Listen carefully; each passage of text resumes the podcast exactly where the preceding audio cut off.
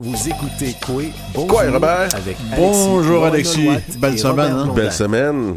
Mais belle émission aujourd'hui. Hein? Oui, euh, en deuxième partie, on reçoit notre euh, un nouveau chroniqueur, euh, Sylvestre Déterre, un Inou de Pessamit. Il va venir nous parler de la musique autochtone plus vivante que Mais jamais. dans la première partie, de la grande visite. Pour toi en particulier, la Cindy Wild. Oui, Cindy, mon amie, euh, c'est grâce à elle aussi que je suis animateur avec toi aussi ici. Je pense qu'on devrait lui donner un trophée pour ça.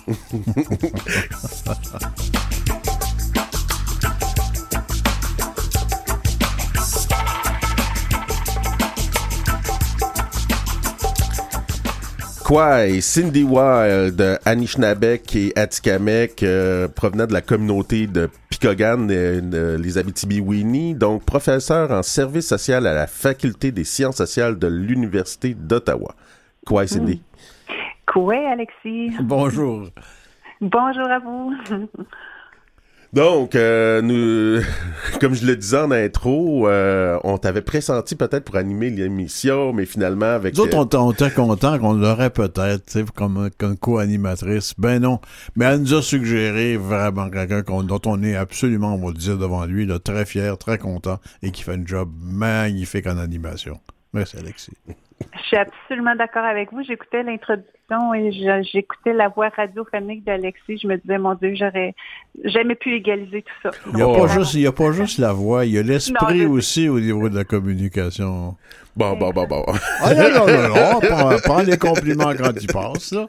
En tout cas, ben, de toute manière, on n'est pas là pour parler de moi, on est là pour parler de Cindy. T'as donc- hâte de t'en, de t'en aller à loin, hein?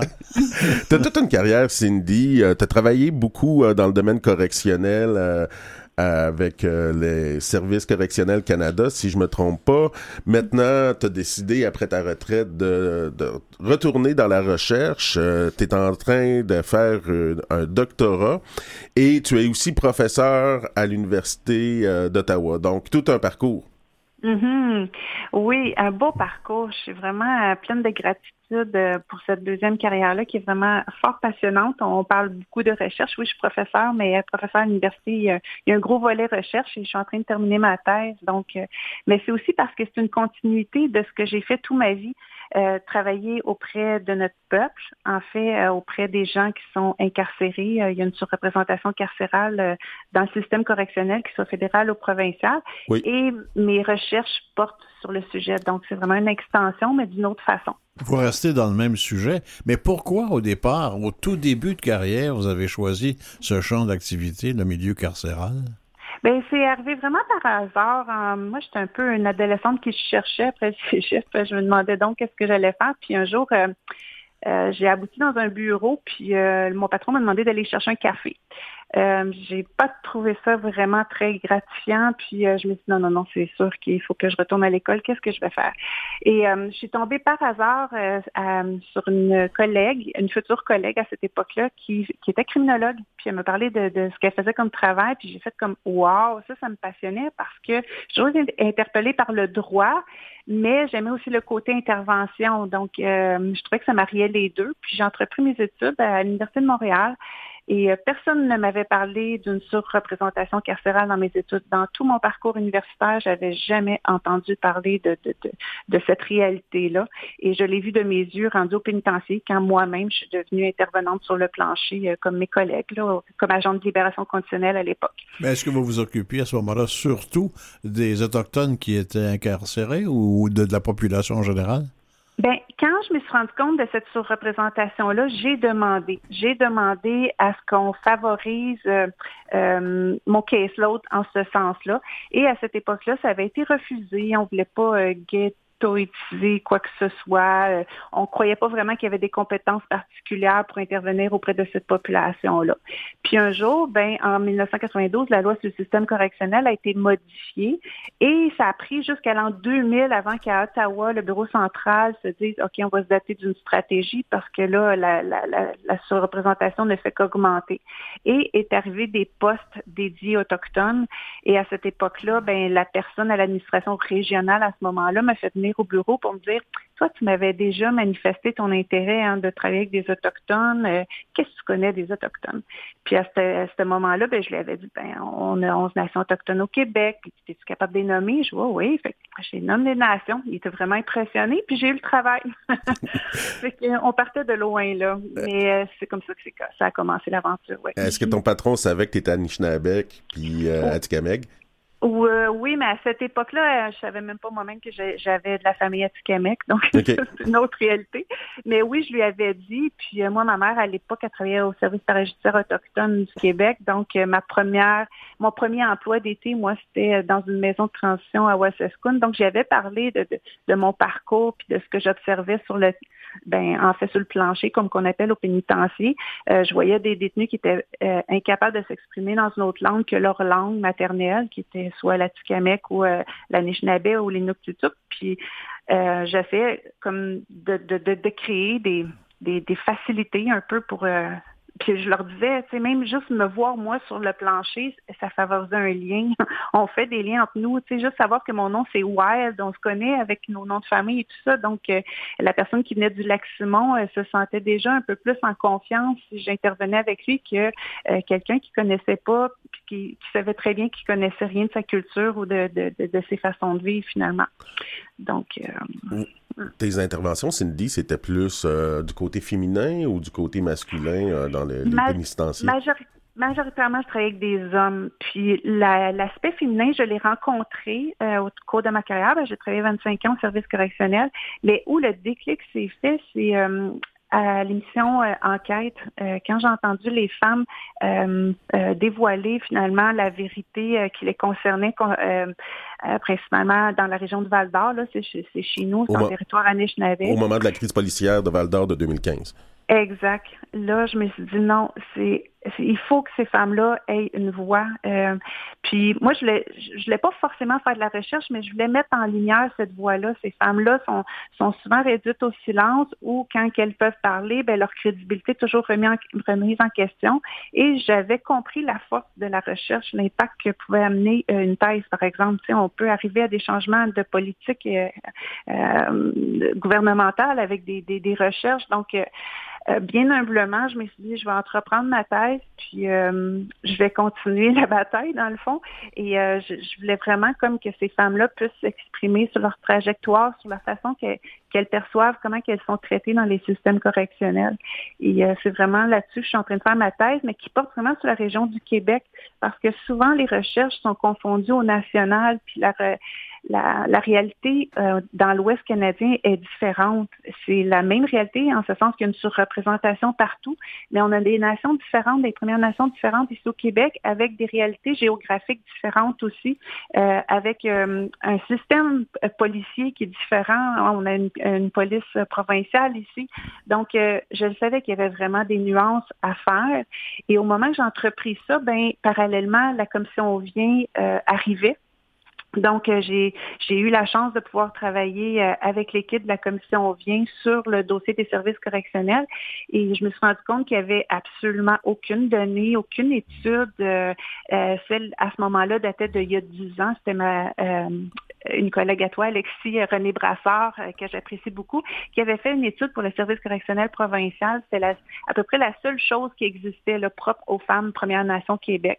Donc, on partait de loin, puis la commission Vient nous a permis d'aller chercher des données, d'aller demander des mises à jour et tout ça. Donc, euh, ça m'a grandement aidé, évidemment, pour euh, la recherche que je suis en train de faire. Cette étude, euh, ça apporte une nécessité de changement, ça identifie des changements qui seraient nécessaires, mais est-ce qu'il n'y a pas des difficultés particulières à pouvoir les effectuer, ces changements-là? Ah oui, absolument. je ne sais pas si vous avez jusqu'à ce soir parce qu'on pourrait prendre des discussions de plusieurs temps. Mais vous voyez, dans, dans, mes travaux, parce que je suis en pleine rédaction de thèse, je me suis replongée dans un rapport que beaucoup de criminologues euh, mettent de l'avant pour expliquer un peu euh, la, nonchalance gouvernementale euh, qui, qui, expliquerait un peu en sorte pourquoi que la surreprésentation fait toujours augmenter. Euh, tout le monde fait référence au, euh, au rapport du, du, ministère des Affaires indiennes à l'époque d'Arthur Lang. C'est vraiment une référence au niveau académique. Et lui, en 1867, il avait fait la première recherche en fait qui a fait état de la surreprésentation, puis quand j'étais en train de, de, me replonger dans, dans, dans, tout ça pour euh, commencer à rédiger, je me rendais que les recommandations, là, c'était quasiment du copier-coller encore. C'est incroyable. Puis le paternalisme qu'il y avait là-dedans, dans les conclusions, dans les analyses, tu sais, pour moi, là, il y a peu de choses qui ont changé, tu sais, qu'on le prenne de langue criminologique, sociologique, anthropologique, c'est incroyable, tu sais. Même, avec le changement de la loi de 1992, puis des postes dédiés aux Autochtones, mm. comme tu as pu euh, en avoir à l'époque. Oui, bien en fait, ces changements-là, même, ils étaient recommandés hein, depuis euh, le rapport Ling en, 1800, en 1967, fait que c'est assez, euh, assez précieux de savoir ça. Mais je serais vraiment de mauvaise foi de dire qu'il n'y a pas de belles choses quand même qui, ont, qui, ont, commencé. Il y a des balbutiements, surtout fédéral, ils ont des moyens financiers, je pense, un peu plus euh, grands qu'au provincial.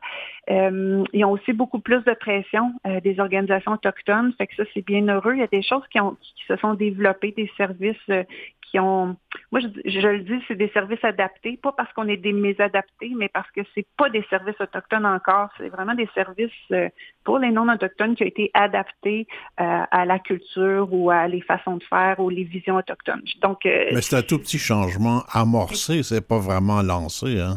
Non, exactement. Puis pour moi, le changement, il va se faire, mais qu'on soit dans toutes les structures. Il faut des Anishinaabe, il faut des Atikamekw, il faut des cris partout. euh, je pense qu'à partir de ce moment-là, c'est là, qu'on va voir vraiment les, les changements réels s'opérer parce que, les, les, visions, les, les, les perceptions euh, de ce que c'est la justice, de ce que c'est la guérison, eh je pense qu'il faut le vivre pour pouvoir le partager. Puis c'est pour ça que les aînés, en ce moment, c'est nos ressources les plus précieuses dans, dans, dans la réinsertion sociale des, détenus, qu'ils soient femmes ou hommes, parce qu'ils sont porteurs de savoir et euh, ils ont la crédibilité qui va avec. Alors que quand, mettons, un agent de programme correctionnel non autochtone veut travailler la guérison euh, autochtone, euh, c'est beau, c'est une belle volonté, c'est un pas dans la bonne direction, mais ça devient un peu compliqué pour la personne qui est autochtone de soit intégrer cet enseignement-là, parce que c'est pas comme ça qu'on fait ça dans notre culture, et aussi, ben, de se réapproprier ça parce qu'on est dans une génération où il y a plusieurs Premières Nations qui sont en train de se réapproprier leur identité pour toutes les, les, politiques d'assimilation qu'on sait qui, qui, nous ont été imposées. Euh, beaucoup de gens ont été déconnectés de leur culture et ce lien-là est en train de se refaire. Donc, euh, il faut qu'il soit fait avec les bonnes personnes, je pense, humblement, là, sans enlever euh, rien à, qui, quiconque. Mais je pense que comme nos porteurs de savoir et nos aînés sont les meilleures personnes pour euh, réallumer tout ça, je pense. Mhm. Cindy, euh, on va prendre une petite pause musicale. On te revient. Euh, j'ai d'autres questions pour toi dans le, deuxième bloc de notre entrevue. Parfait.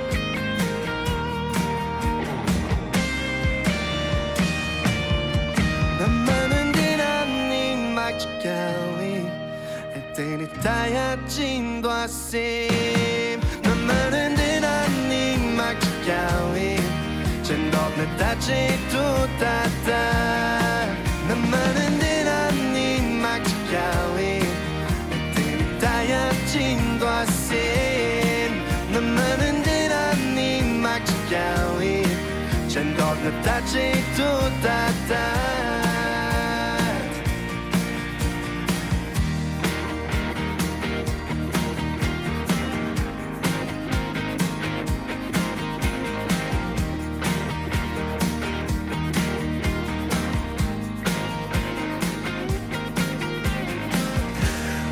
écoutait Scott Pienne Picard avec tu peux, Nito tu peux t'asseoir, Assim. arrête de danser, tu peux t'asseoir. là.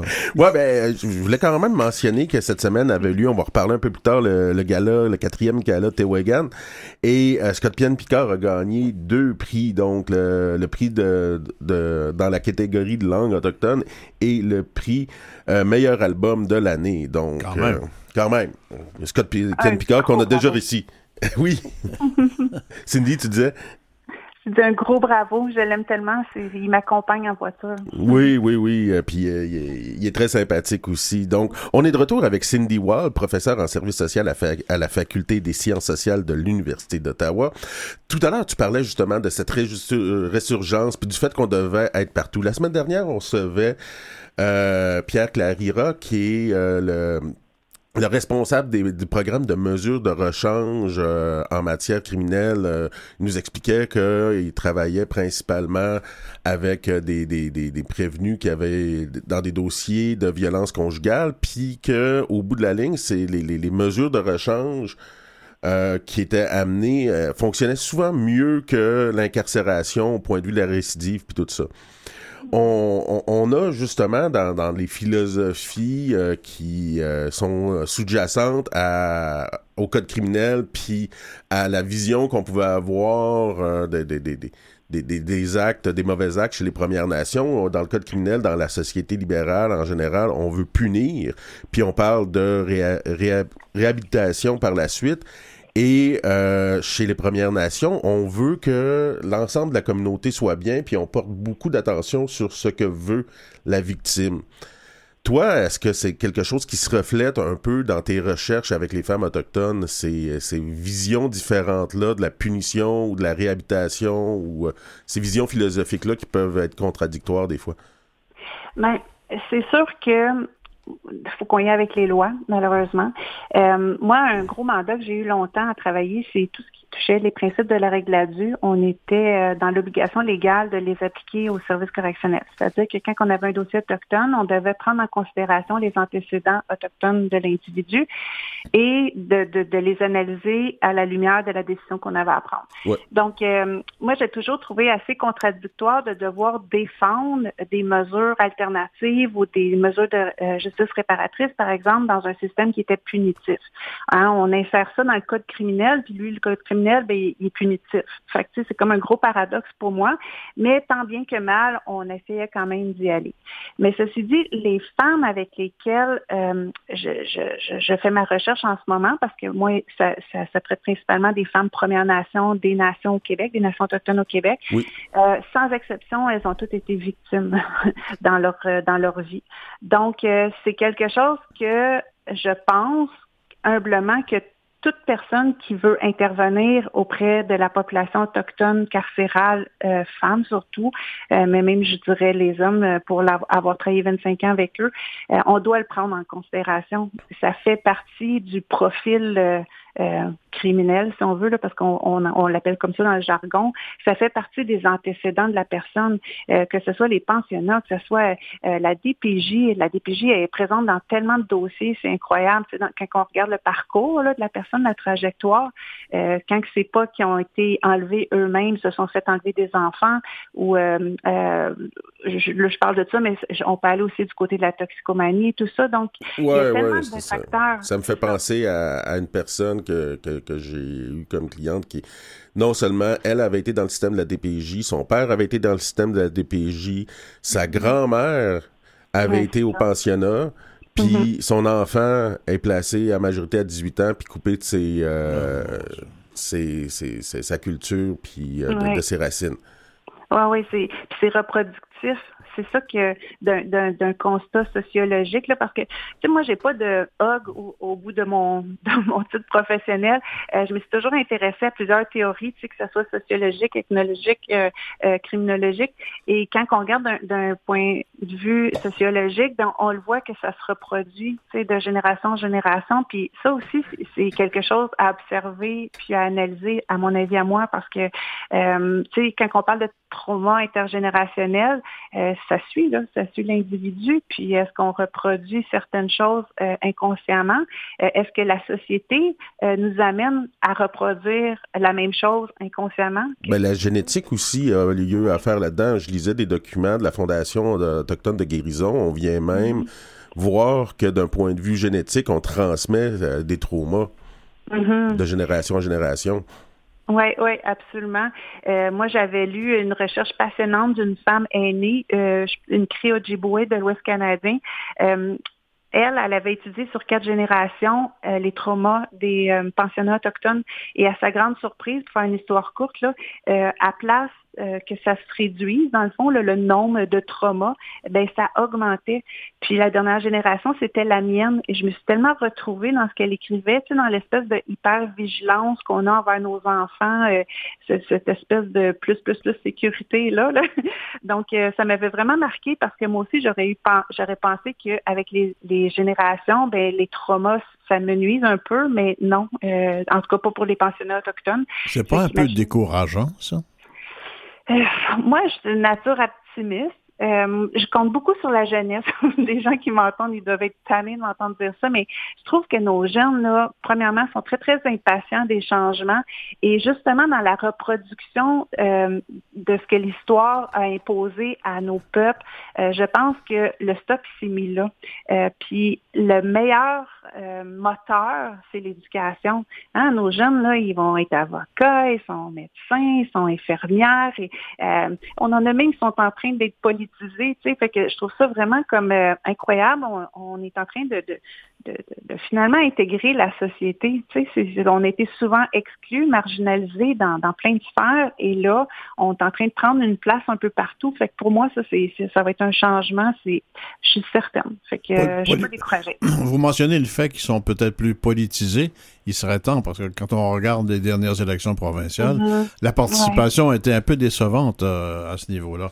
Mais pendant que vous êtes là, Cindy Wild, est-ce que c'est vous qui êtes responsable d'avoir un jour dit les Québécois évoluent-ils plus rapidement que leur gouvernement?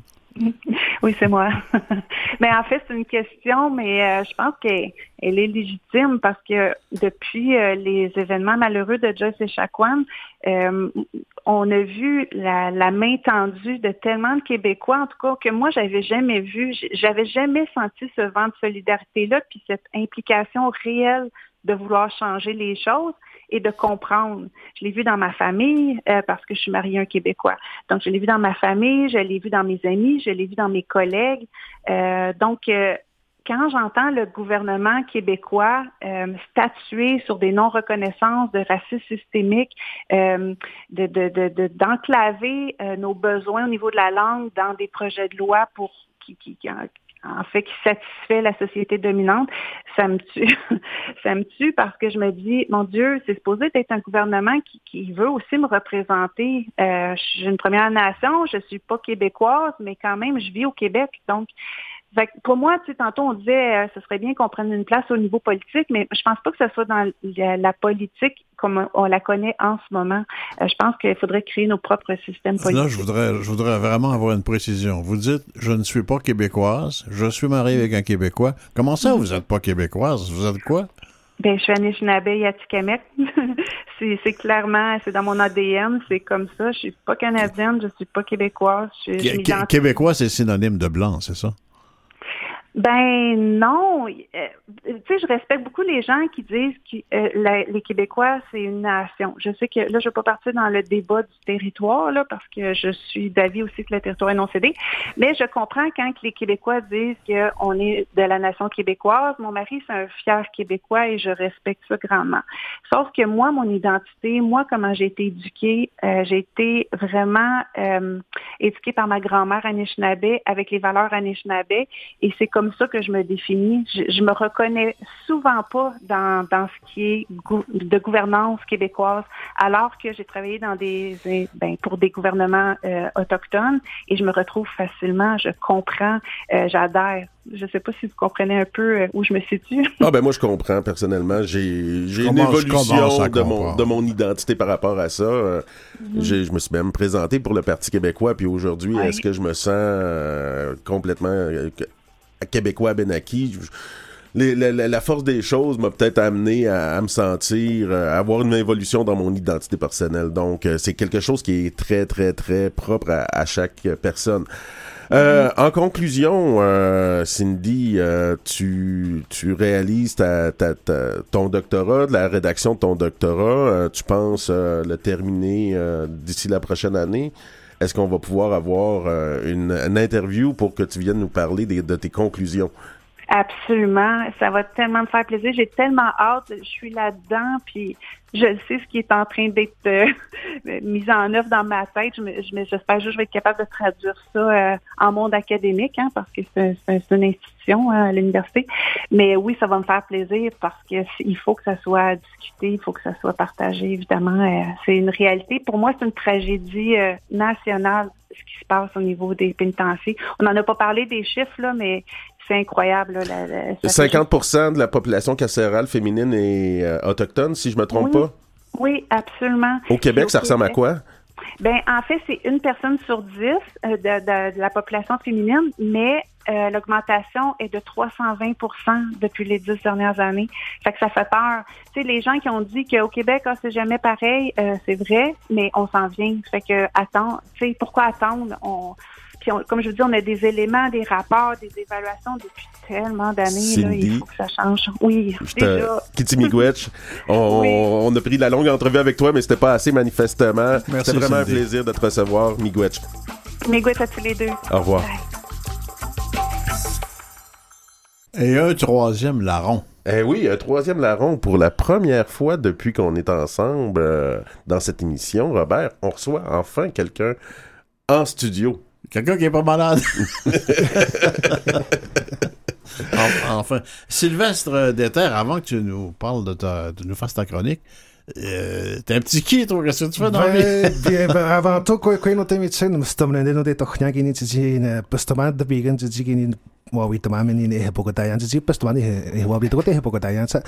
ben, en fait, moi, je suis originaire de Pessem et très content d'être ici en, premier lieu. Merci de m'accueillir dans votre émission. Très, très content. Euh, donc, oui, j'arrive de je, je, je, déménage, j'aménage tout récemment ici à Montréal, dans la grande métropole, depuis le 1er octobre.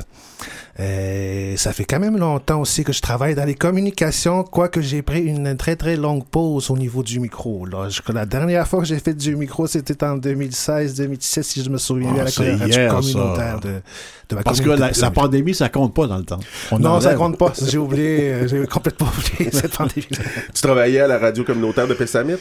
Oui, je faisais un peu de tout, je dirais. Je faisais aussi la gestion de planification de projet. Tu sais, le PSAMET était en voie, la, ben, la radio, je veux, je vais dire, la radio était en, était en train de se reconstruire, était en train de remettre à jour sa mission. Donc, mon but pour, mon but à moi, c'était justement de faire cette mise à jour-là, d'aller rejoindre les gens, d'aller leur questionner qu'est-ce qu'ils voudraient à propos de leur radio communautaire, ces, ces choses-là. Donc, en plus de travailler maintenant en communication avec nous, tu es aussi étudiant dans le certificat en droit de l'université de D'Ottawa. D'Ottawa. D'Ottawa, oui, exactement. Avec Eva Ottawa. Avec Eva Ottawa, qui est l'une de mes professeurs en droit de la famille, exactement. Exactement. J'ai commencé au mois d'août. J'ai commencé au mois d'août le certificat en droit autochtone à- au domaine Nautimit, à proche de la TUC, chez la nation Atikamekw, le territoire Atikamekw. Donc oui, euh, j'ai fini euh, en 2023 pour euh, ce certificat-là. J'ai assez hâte. Ben, je...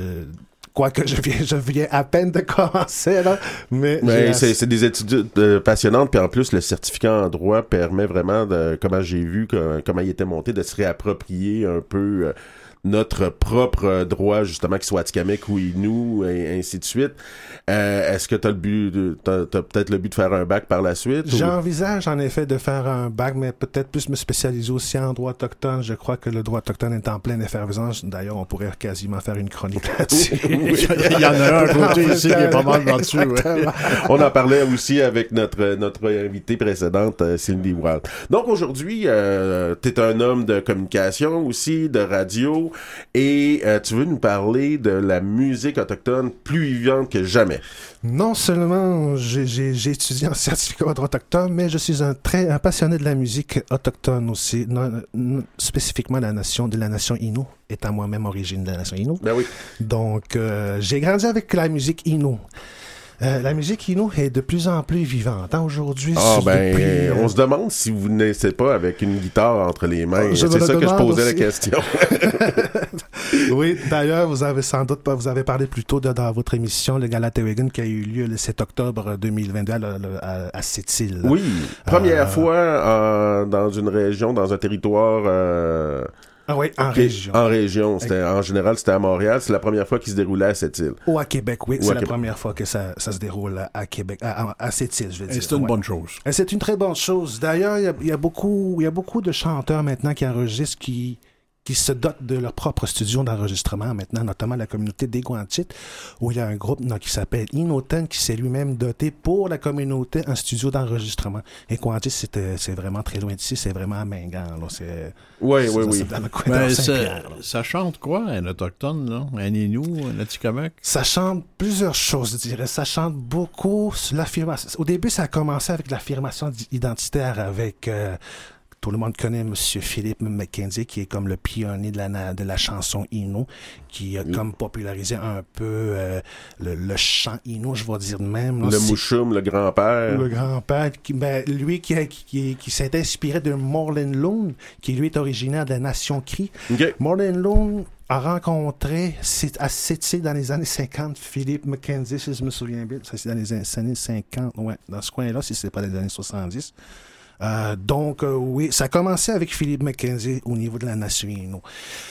Un Innu, ça chante l'affirmation identitaire, ça chante beaucoup ses espoirs, ça chante aussi tous les problèmes de, de sociaux qu'on rencontre au niveau chez en communauté autochtone notamment. Tu sais, on parle notamment de la consommation de drogue, d'alcool, ces choses-là.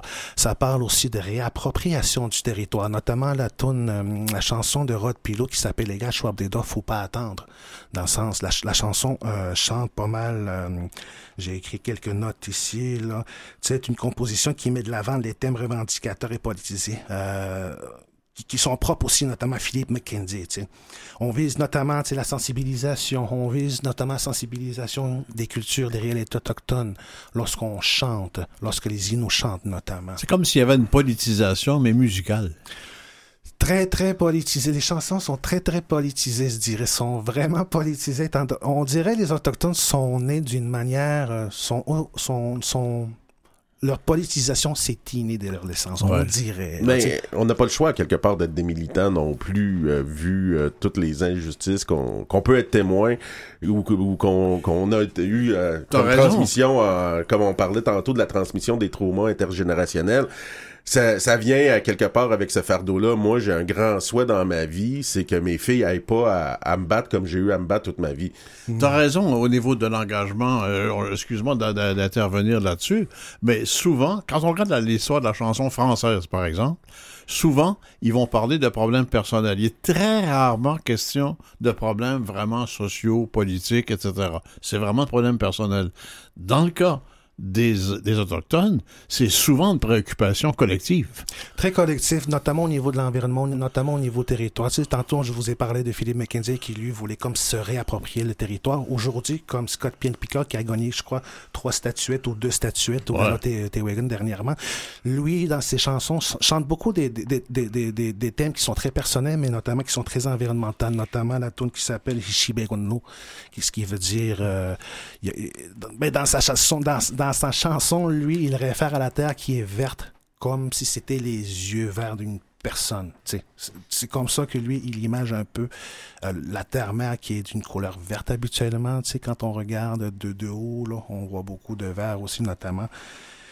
Fait que Scott Pien Picard chante beaucoup aussi. euh, On peut pas parler, euh, ben, en tout cas pour moi, qui est un jeune euh, Abenaki qui a vécu à Val d'Or, moi je peux pas parler de la musique Inou, de la musique autochtone, sans penser à Cashtin, sans penser à une chanson comme Chinanu. Euh, Chinanu, ça veut dire? Chinano, ça veut dire nous autres ou Nous autres. ensemble. Ouais. Donc, on les voit chanter, faire un grand macochan euh, dans le vidéoclip le long de la rivière Moisie. euh, ah, c'est quoi le macochan qui a été repris justement, qui est souvent repris par des, euh, des chanteurs inou?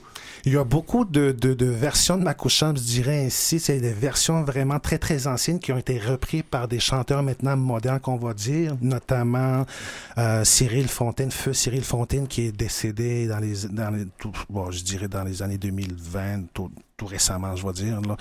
Lui, il chantait beaucoup des anciennes chansons des, aînés, des anciens nomades, euh, avec euh, ces chansons-là, lui, ce qu'il faisait avec ça, c'est qu'il re- il reprenait de la manière que ça chantait dans le temps, c'est-à-dire avec un tambour, mais maintenant on le mixait avec des arrangements plus modernes. Est-ce que les chanteurs autochtones sont vraiment solidaires, se, se parlent beaucoup, sont solidaires ensemble ou s'ils sont en compétition pour faire un métier et faire plus de succès que le voisin? Non, mais euh, la musique est très rassembleuse par chez nous. C'est très, très rassembleur. C'est beaucoup, c'est beaucoup de rire. On n'est pas en compétition avec on les autres. vraiment pas dans l'esprit de compétition. Tu sais, au Gala c'était même pas, on n'était pas dans un esprit de compétition. On était vraiment dans un, un esprit d'hommage à la culture. Euh, je sais qu'il qu'on avait rendu hommage à trois, cinq femmes, si je me souviens bien, parce que ils avaient beaucoup valorisé la langue, notamment et la culture, là, à ce gala. Euh, L'avenir euh, de la chanson autochtone, tu nous dis qu'elle est plus vivante que jamais. On en est témoin, moi puis Robert, euh, dans une certaine mesure. On peut en être témoin aussi en attendant, en, écoutant d'au- d'autres radios. Sur Internet, on voit des spectacles. Et c'est pas uniquement une mode. Non, ben c'est ça. Il y a un goût il y a un qui s'installe. Il y a malheureusement un goût qui s'est installé avec Cashtin, qui faisait les radios euh, commerciales, mais qui a complètement été éteint par la crise d'Oka. Donc, euh, cette euh, résurgence-là de la musique autochtone, toi, comment tu la vois dans le futur? Ça pro- il y a beaucoup de, je crois que ça promet. Ça promet beaucoup, notamment euh, beaucoup de studios d'enregistrement euh, prennent en charge des artistes, notamment le studio de Makoucham de Maliotenam. Oui, qui a été fondé par... Florent, Florent Volant, qui, est, euh, ouais. qui était l'ex-membre de Cashton. Mhm. Donc, lui, avec son fils qui s'appelle Mathieu McKenzie, qui lui, il est un membre du groupe Matten, euh, s'occupe beaucoup de la relève euh, autochtone, notamment chez les Inuits puis chez les Atikamekw. On parle notamment de Monsieur Flamand, euh, pas Flamand, Monsieur, oui, Flamand, le fameux guitariste soliste qu'on connaît très très bien. Ouais, ben, il y a aussi Laura Nikwe qui a été récompensée, une, une autre Atikamek Neroizio euh, au Gala Tewagan. Exactement, elle qui est d'ailleurs de plus en plus connue au niveau On a international. parlé un peu des, des contenus qui sont solidaires, qui sont politisés, si on veut, identitaires et plus que ça, des revendications. Au niveau musical, proprement parlé, Mhm. est-ce qu'il y a une identité particulière?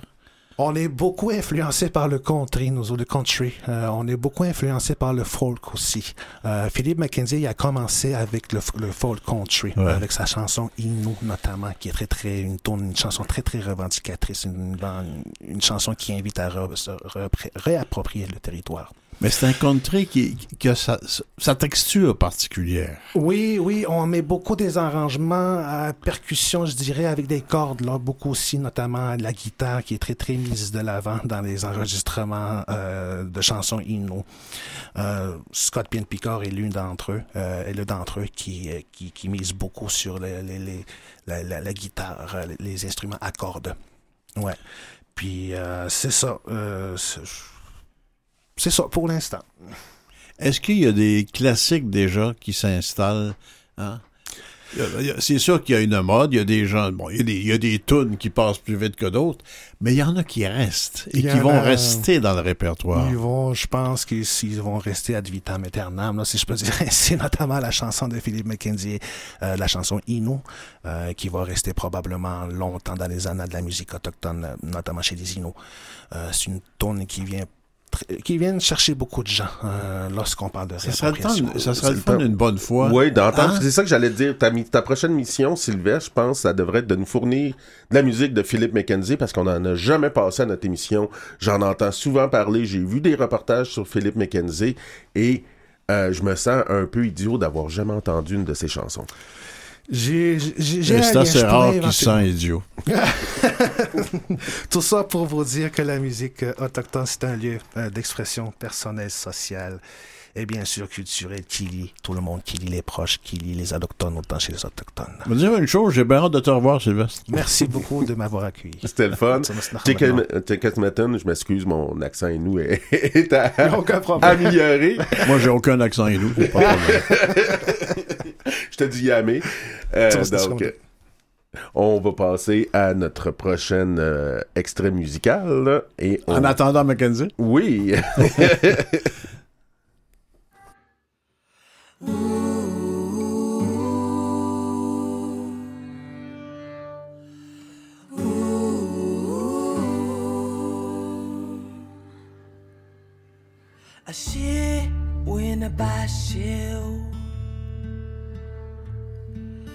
اش منك كويشيت نوي باتكوناو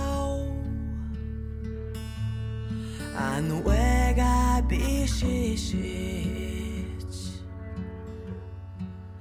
Oni janish Saki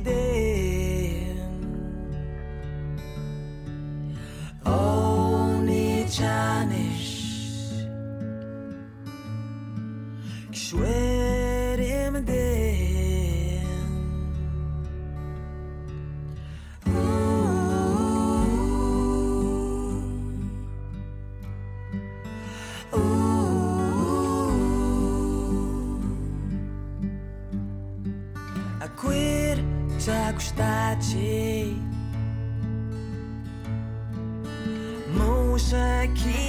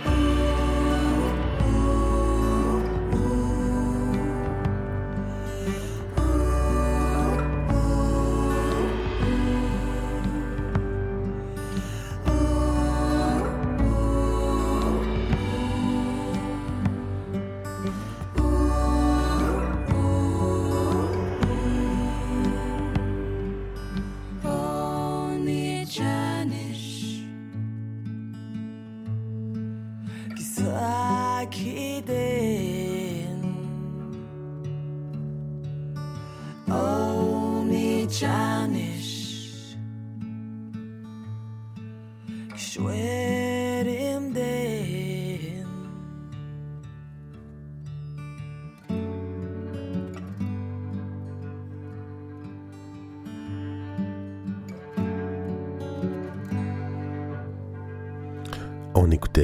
de Laura Nikwe. Laura Nikwe qui est aussi une des grandes gagnantes du, euh, du gala Tewagen. Donc, elle a gagné le prix pour le style folk, la meilleure interprétation et le coup de cœur du jury. Trois, trois prix pour Laura Nicoué au gala Tewagen. Avant de discuter avec toi, Alexis Woronorat, de l'activité de la semaine, il y a deux annonces qu'on voudrait faire qui nous semblent importantes.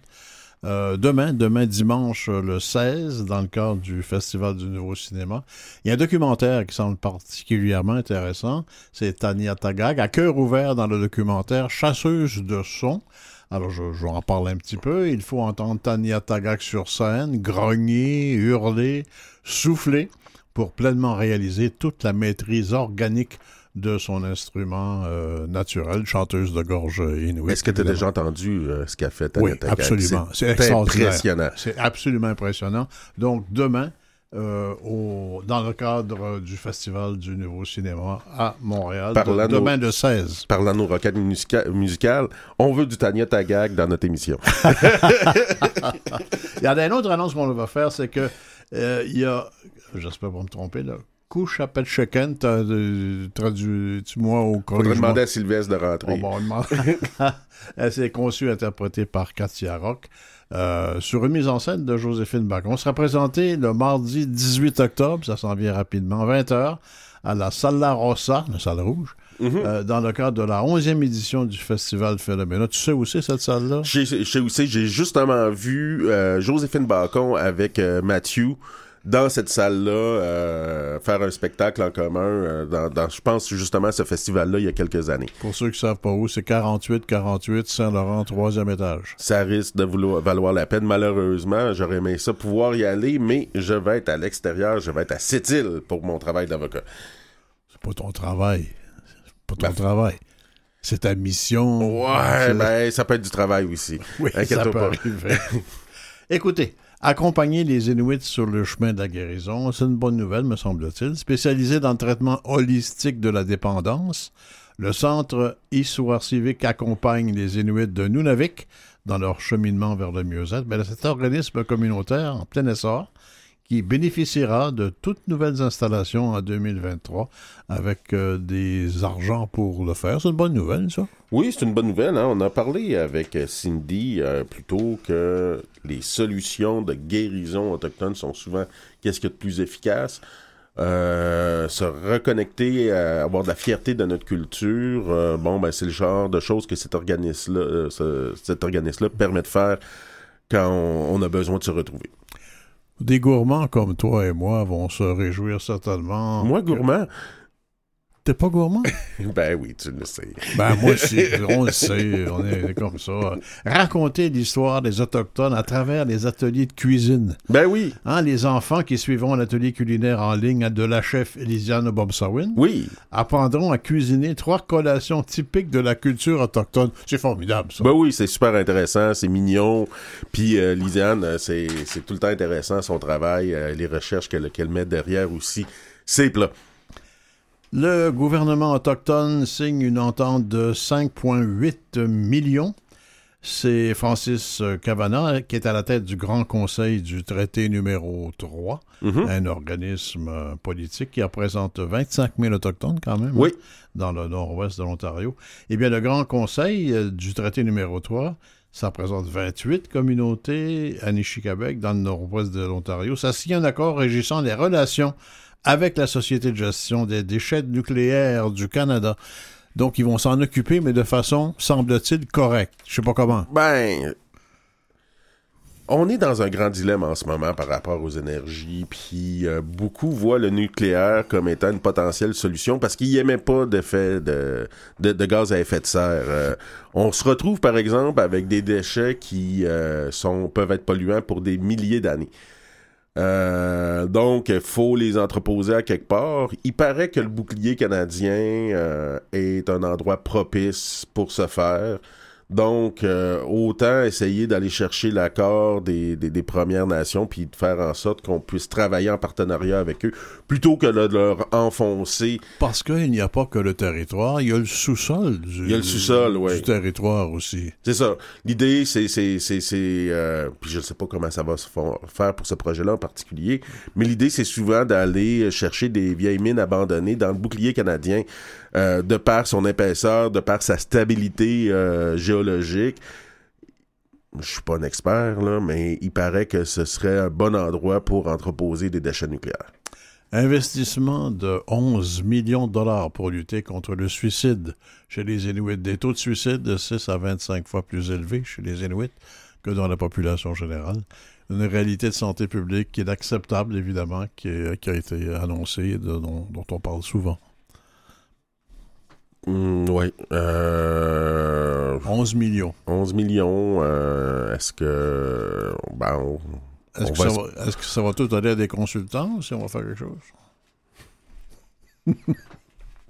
non, mais c'est vrai. J'ai vu je sais pas combien de programmes, moi, dans mon expérience, d'avoir vu des gens qui étaient très, très, très, très contents d'avoir ces, ces argents-là, mais qui étaient des consultants.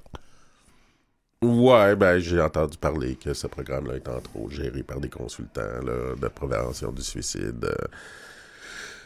Euh, euh, J'espère, tu sais, euh, la, prévention du suicide, ça a des causes multiples dans le Nord, le déracinement. Il paraît que ma mère qui a déjà habité dans les terres de Baffin m'a- m'avait raconté que l'arrivée de la télévision puis de, la, de voir comment le mode de vie euh, du Sud était euh, était, pré- était pas présent puis pas accessible pour eux avait, euh, avait eu un impact. Bon, ben, on en a parlé quand même plus tôt aussi, toutes les, les- questions intergénérationnelles des traumas transmis. C'est tellement complexe, puis c'est tellement triste de voir justement des, des jeunes pleins de potentiel se dire que finalement ils n'ont pas d'avenir, puis euh, que la souffrance prend le dessus sur tout. euh. Est-ce que, est-ce que l'isolement, il est un isolement sociologique, un, mais un isolement géographique, est-ce que ça joue d'après toi? Possiblement, surtout que euh, on n'a peut-être pas autant de possibilités d'être connecté avec le territoire. Euh, euh, on a en ce moment, on parle de justement comment c'est bon d'être sur le territoire, d'être en forêt, d'être. euh, on parle même de prescription euh, de, de, la part de médecins pour se rendre en forêt, se rendre sur des territoires pour pouvoir le vivre. Mais on a coupé euh, justement beaucoup euh, de, ces jeunes-là l'accès à la chasse, à la pêche, euh, puis euh, tu sais, euh, le véganisme ou des choses comme ça euh, a, amené, euh, oui, euh, une certaine conscientisation sur le droit animal, mais de l'autre côté, chez les Inuits en particulier, ça les a touchés fortement. Ça, ça c'est venu affecter leur sécurité alimentaire, puis ce lien-là avec le territoire. Quand on vient faire en sorte qu'en Europe, on interdit l'importation de peaux de phoque ou d'autres peaux, bon, ben, on vient enlever beaucoup de revenus qui allaient euh, dans ces communautés-là de, de, de, de, de façon traditionnelle de vivre.